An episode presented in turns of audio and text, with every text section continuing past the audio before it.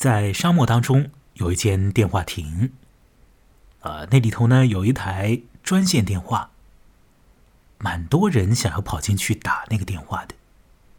接电话的呢会是陌生人，那陌生人他其实也在那沙漠当中。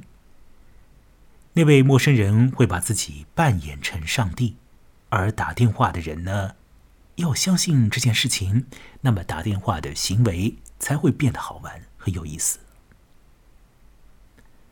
一九八六年的时候，有一个叫做艾伦的女子上了电视，说一段脱口秀。那当时呢，在脱口秀里面呢，这个年轻的艾伦表演了一种戏份。叫做自说自话的和上帝打一通电话。那位艾伦，他举起他的一只手放在耳朵边，然后呢，呃，他开始和上帝讲话。他好像和上帝开了一些玩笑，也似乎流露出了一些其他的小情绪啊。那这位艾伦现在已经特别的有名气，啊，也是非常的有钱呢。他就是那个主持艾伦秀的艾伦，呃，他的全名是艾伦德杰尼勒斯啊，就是那个女人。一九九零年代中期，在上海的电波当中啊，就是收音机节目里面呢，AM 频段里面呢，中波当中啊，到了深更半夜的时候啊。到了这个十二点钟过后啊，在夜里头零点以后啊，会放一种节目。这个节目呢，啊，往往是这样进行的：就是主持人他坐在那儿讲一段话，那段话呢是和情感有关的，往往是那样。然后呢，他开始接电话，陌生人打进电话，那么这个主持人和他聊天，帮他答疑解惑。答什么样的疑，解什么样的惑呢？也许其中的一部分的疑难，啊，困境啊，是和现实有关的；可是更多的这个问题，关系到内心的这种不太现实的东西，是和情感有关的。一九九零年代的时候，有那种受到许多人喜欢的电台节目，在上海那个节目叫做《相伴》。到黎明。二零零九年，我在一间地下室里面拿起一个非智能手机，呃，拿起一台索尼爱立信小手机啊，开始呢和一个我绝对不会认识的人打电话，打一通热线电话。啊，那个热线电话呢，叫做同志咨询热线。打完那通电话，我其实还是很难过的。呃，那通电话有一点让我哭笑不得。哎，好了，各位，在这次的录音当中，我要聊聊和陌生人通电话。我要说到四件事情，四个话题。那就分别是沙漠里面的电话亭，在那儿可以和上帝打电话；脱口秀演员艾伦的处女秀，当时他和上帝通了话；一九九零年代里面很火热的一种电台广播形式，在深夜里面和主持人谈谈心，以及。我本人所打过的一通让我哭笑不得的热线电话，我在那通电话里暴露了自己的内心的想法，可是接电话的那个家伙，他好像也没有听到我在说什么。和陌生人通电话这件事情，你曾做过吗？如果陌生人。恰好是上帝呢。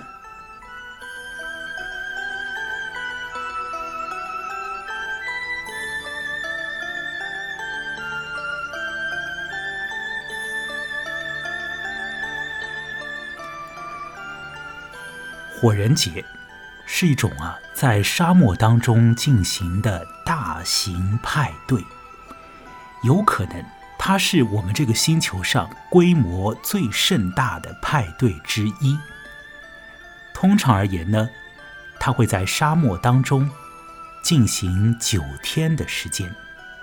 啊，在美国内华达州的黑石沙漠里面进行，数以万计的人会进入那个区域，在沙漠之中，他们聚集起来，搭建起露营的设施，以及其他的一些艺术装置，也会造出一个木头做的这样的巨人的形象。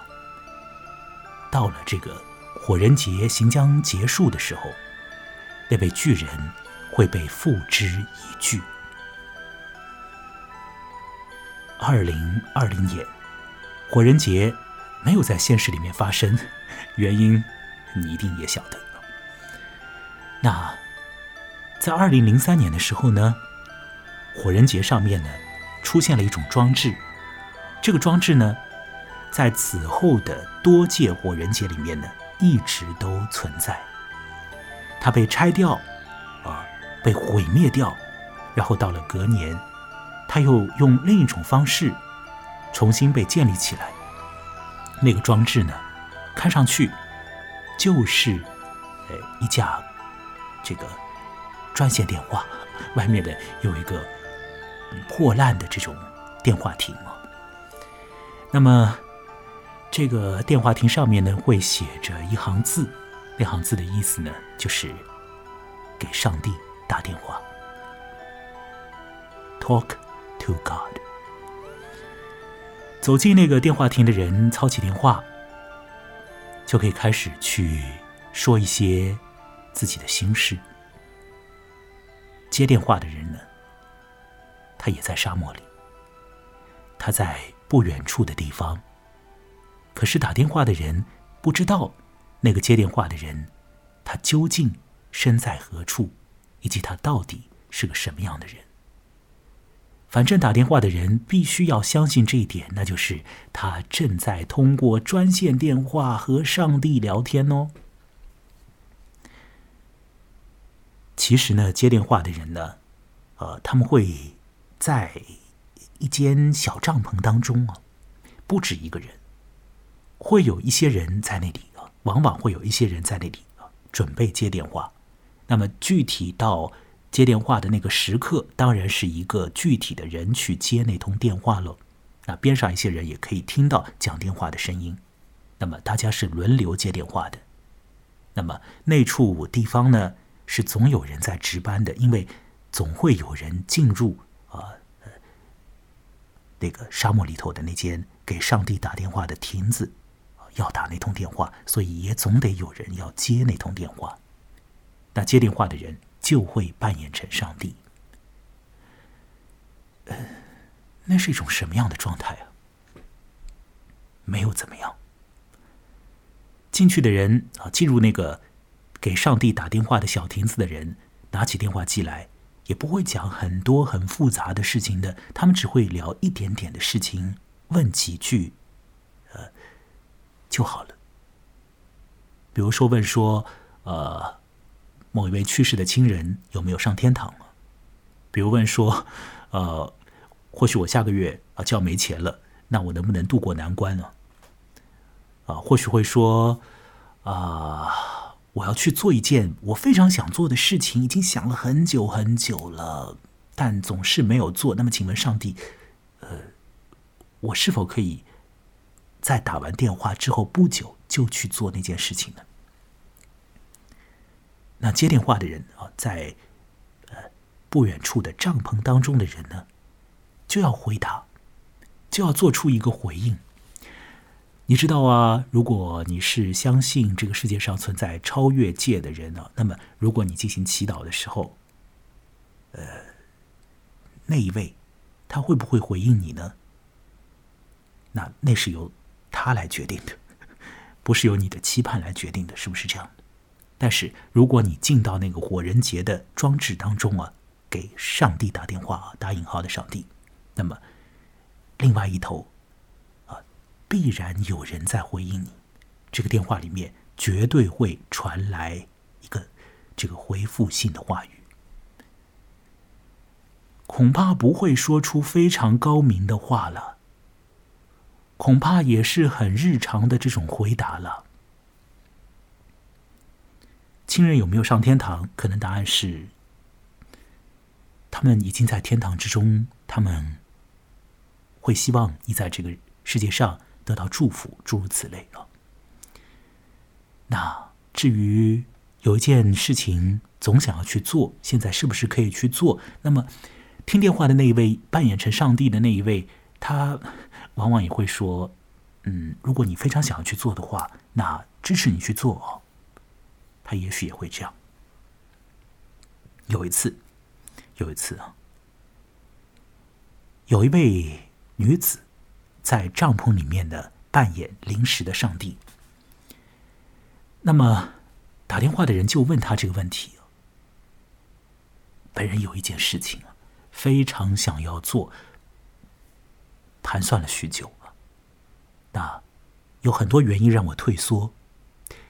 那思虑再三，我还是不想放下呃这个念头，我还是要去做那件事情。那请问上帝，我要不要做那件事情？可不可以做那件事情？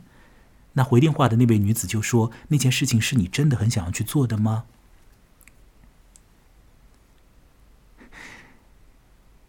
打电话的那个人说：“是的。”那接电话的那位打引号的女上帝就说：“那么你就去做。”然后那通电话就结束了。有好多人都要打那个电话的，呃，一个人。不应该占用很多的时间。在不久以后啊，在这个火人节结束之后呢，发生了一个事故。火人节里头有一个男人自杀了，他自杀掉了。自杀的那个人是不是打电话的那个人呢？我不知道。没有人知道，只有上帝才能知道这件事情。如果有人跑过来问你，真的有一件事情特别想要做，你给他的回答会是什么？那件事情又究竟是什么？为什么要在那种时候去问询上帝这个问题？或者说？去问陌生人那个问题呢？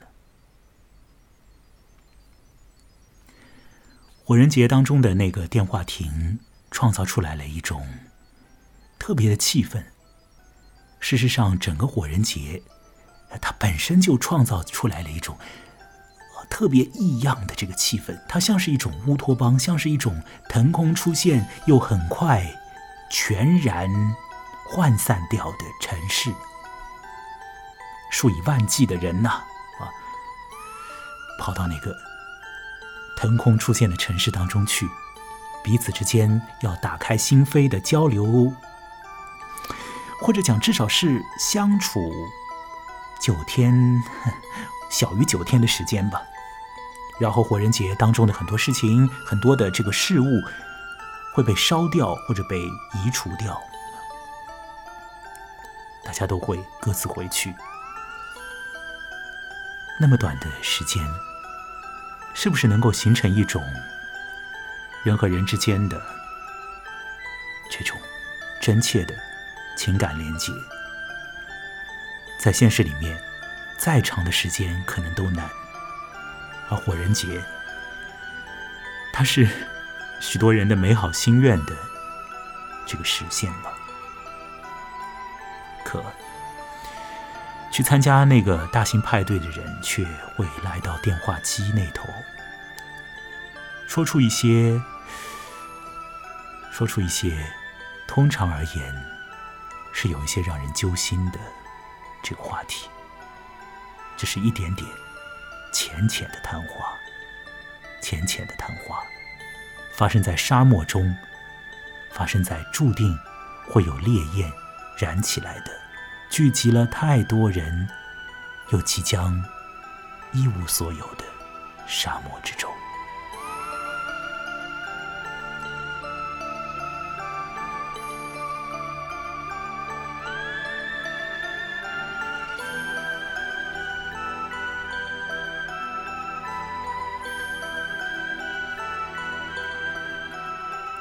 这个话题是不是过于沉重了一点？哎，不要这样想啊！总体而言，我会觉得那个火人节上面的小亭子，它是有那么一点点的这个幽默感的。你说是不是？难道你真的会相信接电话的人他就是上帝吗？当然不会真的真的相信了。如果你真的真的相信的话，那么你的信仰本身就一塌糊涂了，是不是啊？那是一种有一点点幽默感的游戏啊。它可以带来很多的安慰吗？或者可以给予很多的提点或者是启发吗？从陌生人的嘴巴里，是不是可以得到一些事情？太多的人都喜欢看啊一些厉害的人讲话，比如很多人喜欢看艾伦讲话啊，呃，那位艾伦，呃，他很会说脱口秀。那么现在我就让他在我的节目当中也说一说。呃，我已经把他的那个年轻时代的这个八六年的时候的呃这个视频打开了，然后呢。我已经把它调到了这个中间的位置啊，他在那个视频当中呢，会表演和上帝通话的这个戏份。现在我就把他的声音呢放起来。好了，现在呢我已经把艾伦的声音打开了。那么，呃，这个视频底下是有中文字幕的，所以我能够呃知道他在说什么。那我会把一些关键的信息转述出来，可能我说的就不是那么的滑稽了啊。如果你能够听懂英文的话。听一下。Yeah, hi, God. This is Ellen. Ellen. Degenerous. Degenerous. What's so funny? no, I never thought of that. It does sound like that, doesn't it? 呃，这是艾伦呢，他开始和上帝通话了。呃，前头他说到啊，就是他在想这个世界上的呃诸般事物啊，都有一个存在的原因，是不是？如果有上帝的话，那么所有的事情都有一个存在的原因啊。艾伦就想，这个呃跳蚤啊，它为什么要存在在这个世界上啊？它对这个世界有什么益处啊？有什么好处？所以呢，他就操起电话，呃，和和上帝通话。他问上帝这个问题，他等一下要问。那么他现在呢，先是在自报家门了，就说他是谁啊？然后他讲他的这个姓名，听起来会 好像有点什么问题啊？但他也没有具体的说到底什么问题。可是这里头已经有一些幽默渗透出来了。那么再继续听下去啊。I get it. Listen, if you weren't too bit, sure. Hold on. Somebody's at the gate. 有人在门口。他说：“上帝那儿有人在门口，有人要去天堂。”啊，嗯，艾伦唱起了歌，那是宗教赞美诗啊。Yeah, just sing along your tape. 他和上帝说他在听着上帝的磁带唱歌。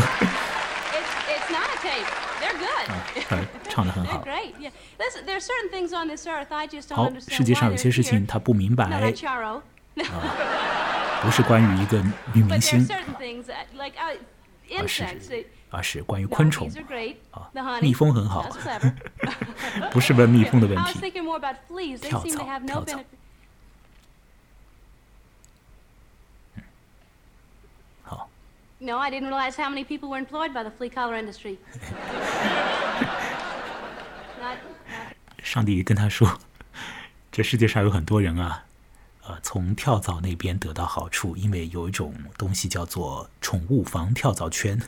那宠物得带那个玩意儿嘛，是吧？那这个做宠物防跳蚤圈的这个产业的人，就从跳蚤那里得到好处。啊，再听下去了。” Of course you are. of course you are. Being who you are. 艾伦说：“上帝绝对是对的，当然是对了。” Or bless yourself。他说：“上帝保佑你，不是不是，你保佑你自己吧，保佑你自己。”嗯，他说他还在演喜剧啊。好、oh, 等一下，等一下，刚刚有一句关键的话、啊，我把它倒回去。still doing that comedy. You got a joke for me?、听到这句话了吗？他说你给了我一个玩笑啊。我再来把这句话放一下，这句话很重要啊 God bless you. Or bless yourself.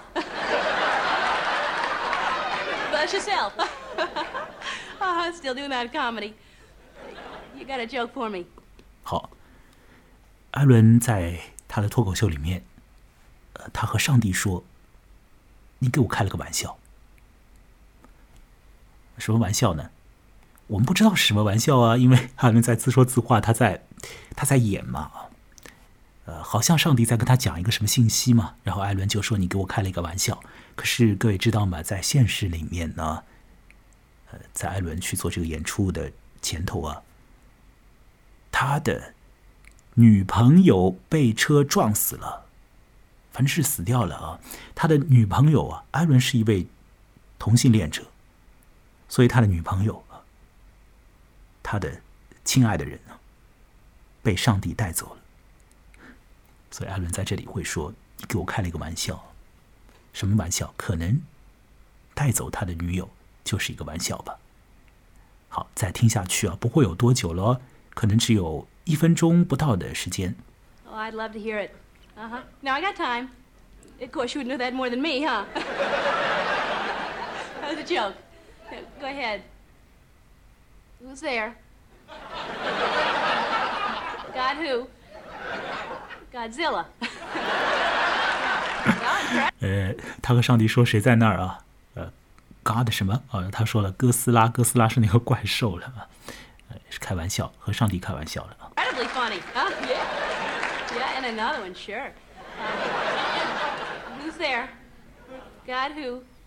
Got a dime. oh! no, I don't have time for another one. No. Uh, okay. Yeah, I just remembered an appointment I have to get to, so I gotta go. How about that? God who? Gotta go? Cute? Stupid. All righty. It was good talking to you, too. And I'll see, I'll talk to you later. Thank you very much. 好，我已经放完了艾伦的他的处女秀啊，艾伦的这种表演风格一直延续下来，非常的自如啊，很厉害。电话给我们创造了一种可能，就是让我们去随便什么时候想要靠一个人，我们就去靠那个人。可是对方是不是一定要回应我们呢？那是不一定的。回应这件事情啊，它是一种能力，也是一种，有的时候也会是一种责任。responsibility, 听听这个英文单词，responsibility, 是不是好像就是 respond 的 ability 啊？Responsibility, 哼当然，这个英文单词本身是责任的意思。那么，做这个政治哲学研究的汉娜·阿伦特，当他使用这个单词的时候，他会把它理解成，或者把这个词的这个意思啊，就是他自己会设定成，就是回应的一种能力。他觉得那是责任。其实，上帝没有这个责任，一定要回应我们的。虽然我们好像觉得是那样，这次的谈话里面讲到了很多“上帝”这个词啊，但我得说我，呃，我是一个现觉得这个世界上存在超越界，但，嗯，其他的地方就仍旧啊，呃，有很多模糊的空间，我还自己有很多的不能够去确信的地方啊。总之，我觉得我们这个世界上一定存在一个超越界。好，那么我现在要来说本次谈话当中的第三件事情，我也要来放一点点历史里头的这个声音档案。但我要说啊，这段声音呢，你可能听上去呢，就是一个是音质欠佳，另外一个呢，听上去就是这个声音啊，哎呀呀呀呀，就是哎呀，反正就过去年代的那种声音啊，你知道吗？有可能会引起你的一些呃什么什么特别的感觉。但不管怎样，听听看啊，听听看。首先是钟声，钟声哦，表示零点到了。亲爱的听众朋友，在这美好的夜晚，我们又一次在空中相聚了。在你生活感到寂寞的时候，在你情感产生困惑的时候，我会在空中注视你、召唤你、陪伴你，而且走近你。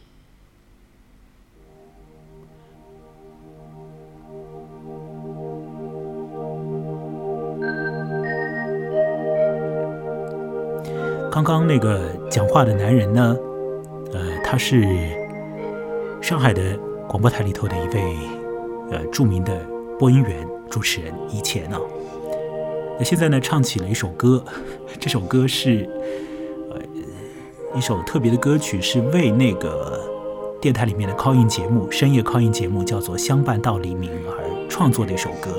其实我没有在电台里面听到过这首歌，但。这首歌当中会有一些小的花絮，我倒是想给大家来听听看，请你来注意一下的。这里是东莞热线三二三零幺幺幺，喂，你好，请讲，是我吗？突然，哎，小姐，咱们好像不是一对一吧？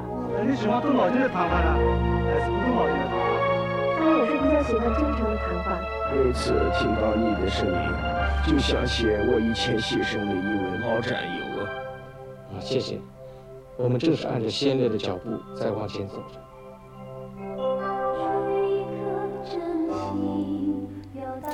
在一九九零年代呢，上海的广播啊开始做这样的事情，呃，就是在深夜当中呢进行直播，让主持人去接听。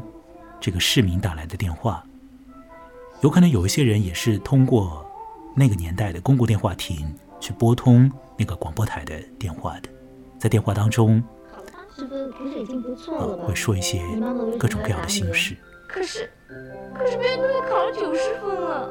这中学生在打。可你自己也应该坚强一点。这是刚刚那个声音，是我很喜欢的一位主持人，叫叶莎，曾经很喜欢。你得到了孤独，几乎那么多年，他一直都这么那你是不是从你自己这方面来找找原因呢？各位，刚刚那个花絮当中有没有听到一句话？他说：“你得到了孤独。” 这种话，现在听起来实在不是什么让人让人舒服的话。你得到了孤独，但一九九零年代的时候，有人会用这种话。变成一种安慰和祝福的。好了，这首歌太老了，太老了，呃，不要再放了，不要再放了，我已经有点受不了，我已经有点受不了了，所以就让它进行到这个地方。然后呢，我要把本次啊开头的时候啊前半段放过的那个喜多郎的音乐再放起来，啊，这样的气氛就好一点，就好一点了。事实上，这个喜多郎的音乐呢，也是。曾经很长久的一段时间当中啊，被上海的这个呃东方电台《相伴到黎明》节目用作片头音乐的，所以我听到这个音乐的时候，就会想到有一些的夜里，呃，我偷偷摸摸的去听一下这个电台，然后我的爸爸就会从他的床上跳起来跟我说不准听，因为我爸爸觉得这个深夜电台里面有很多少儿不宜的东西，是有的，有一些节目会聊到性。但是《相伴到黎明》这档节目不会谈到性，呃，会谈到的是爱。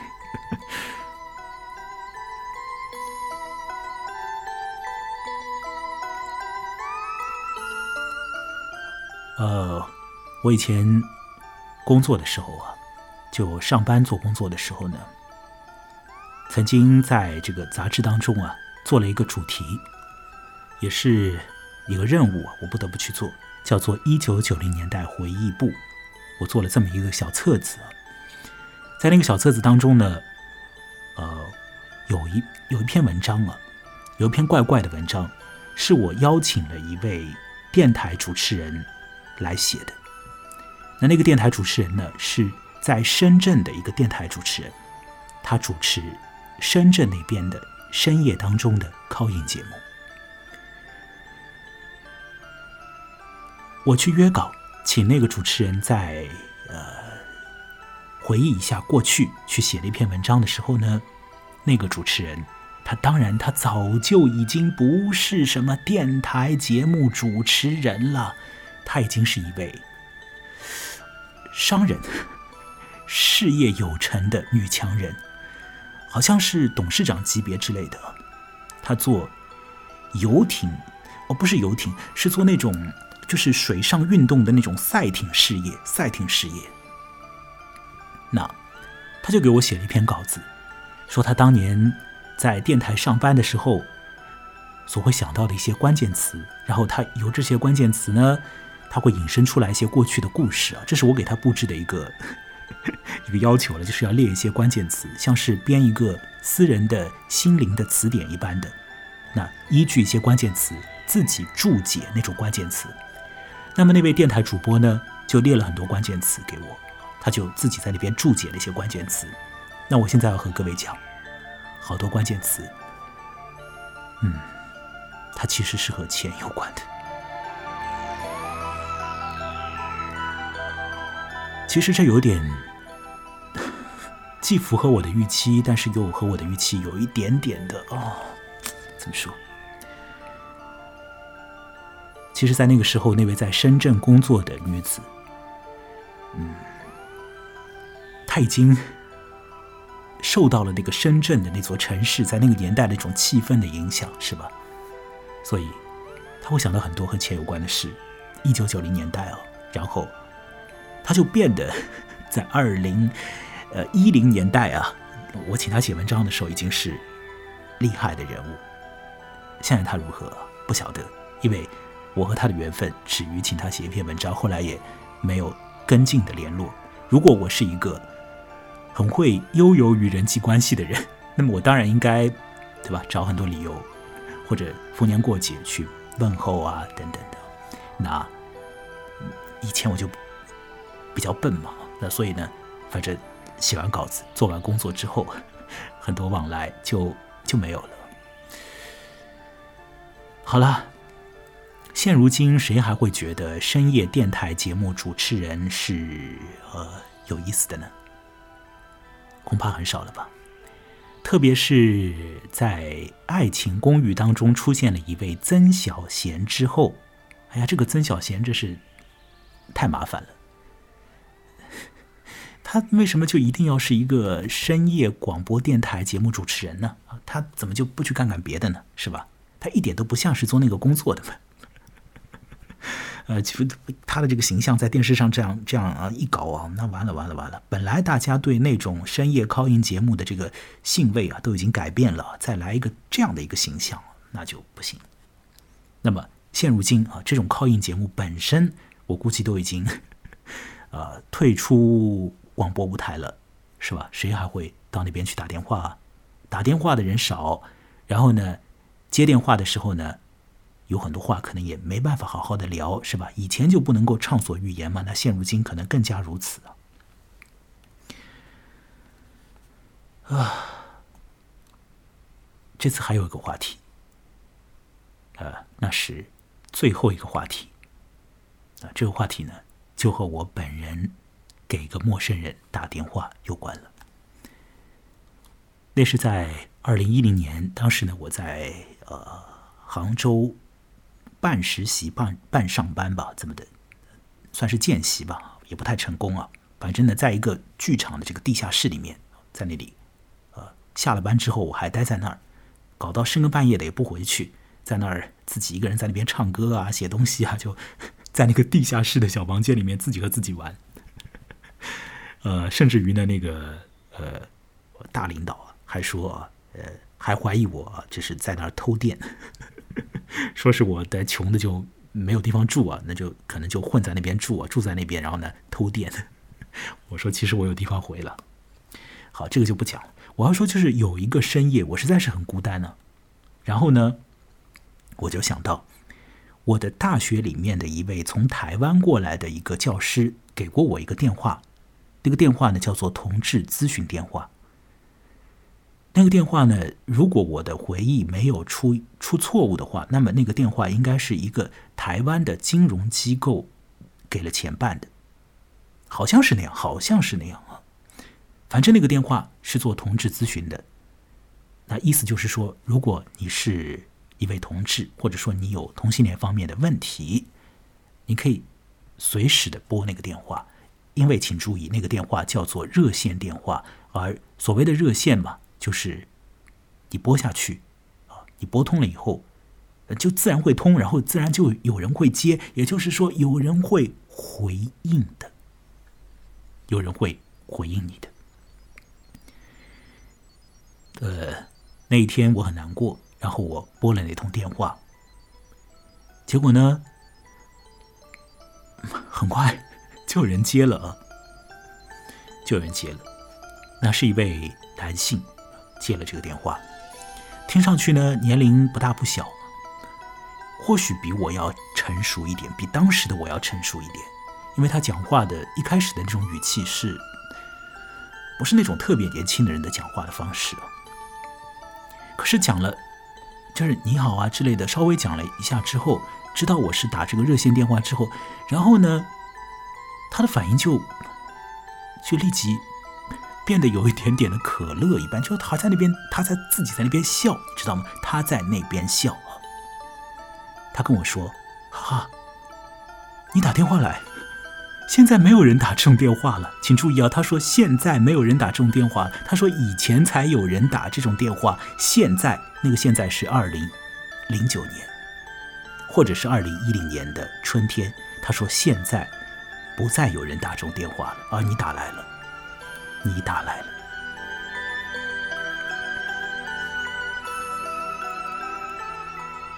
然后他说：“那既然你打来了，就告诉我。”你有什么困惑？我跟那位陌生人说：“我是一个同志。那我有我想喜欢的人，可是这个显然不能够如愿。然后呢，我也已经接受了这一点，可是似乎哪怕退缩到这个友谊的框架里面，也会有很多的问题。”当然，我必须得来说啊，呃，真正在那一刻打电话的时候，我可没有这么样沉稳的讲话啊，都是哆哆嗦嗦、语无伦次的在讲。好，反正表达的就是那样的意思，就是那样的意思。你可听到了那样的意思呢？那我现在跟你讲，接电话的那位、回应我的那位、接同志热线的那位，他没有听懂这个意思。他跟我说：“你不要说了，你不要说了。”他讲：“你的意思，我懂了。”然后这个陌生人说：“如果你怀疑自己得了病，要去检查。”各位，此处他说的得了病，指的是艾滋病。可是我没有问他这个问题啊，而且我好像没有没有机会得那样的病啊。但是那个人跟我说：“如果你怀疑你得了这样的病，不要怕，去检查。”我跟他说：“不不不不不，你误会我的意思了，请你再听一遍我的意思好不好？”然后我就重复了一下我的意思，可是对方再次的笑起来。然后他说：“你不要说那么多，你要说的实实在在的意思是不是你在怕？”如果你怕，就去检查。当他第二次说这样的话的时候，我真的是有一种要愤怒，但是也愤怒不起来的感觉，因为在那一刻，我是很弱的一种状态。我因为很弱，才要去打那通电话，而那通电话呢，让我有点愤怒，反而使我变得强了一点。可是这种强，这种怒也没有。达到一个临界值，所以基本上是一种哭笑不得的状态。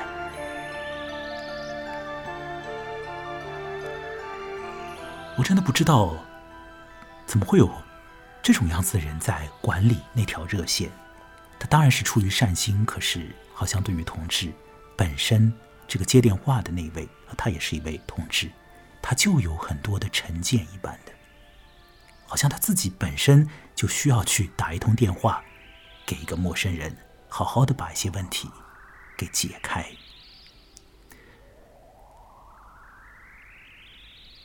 好了，现在呢，我这个节目进行了多少时间呢？时间也够长了，四个话题也已讲完。这样的聊天，你觉得如何呢？我可以在我的这个节目之中聊聊各式各样的题目，各式各样的题目会引发出来现实的或不现实的、个人的或公共的一些情况。日后可以慢慢的来聊聊。如果你支持这样的谈话，那么可以添加我的微信公号，微信公号的名字叫木来，羡慕的慕，呃，来来回回的来。然后呢，在公号上给予打赏，会帮助我，帮助，呃，是怎么说呢？是很切实的，会给予鼓励。